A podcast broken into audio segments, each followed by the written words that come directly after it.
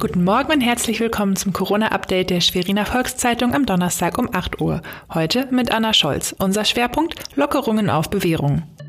Zunächst die regionalen Entwicklungen im Überblick. Wilde Partys und illegale Einreisen rufen die Polizei auf den Plan. Polizei und Ordnungsämter in Mecklenburg-Vorpommern greifen durch. Über 1000 Bußgeld- und Strafverfahren wurden seit dem 20. März wegen Verstößen gegen Corona-Bestimmungen eingeleitet. Zumeist handelt es sich hierbei um illegale Einreisen oder Missachtung des Kontaktverbots.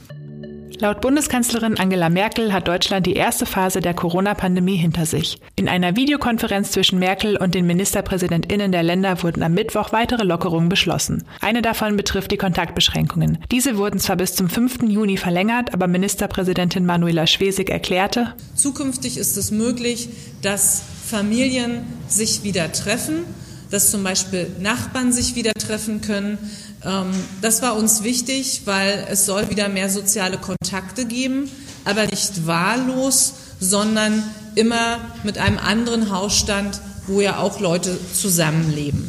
Weitere Lockerungen betreffen etwa die Besuchsregeln in Kliniken und Pflegeeinrichtungen, den Breitensport, die Gastronomie und die Kinderbetreuung. Darüber hinaus gab die Politik den Bundesliga-Fußballern grünes Licht. Sie können ihre Saison ab der zweiten Maihälfte ohne Zuschauer fortsetzen. Die Länder haben künftig deutlich größere Entscheidungsspielräume und mehr regionale Verantwortung. Gibt es in einem Landkreis oder in einer kreisfreien Stadt mehr als 50 Neuinfektionen pro 100.000 Einwohner innerhalb von sieben Tagen, müssen sofort konsequente Maßnahmen zur Eindämmung getroffen werden. Die Lockerungen gelten somit nur auf Bewährung.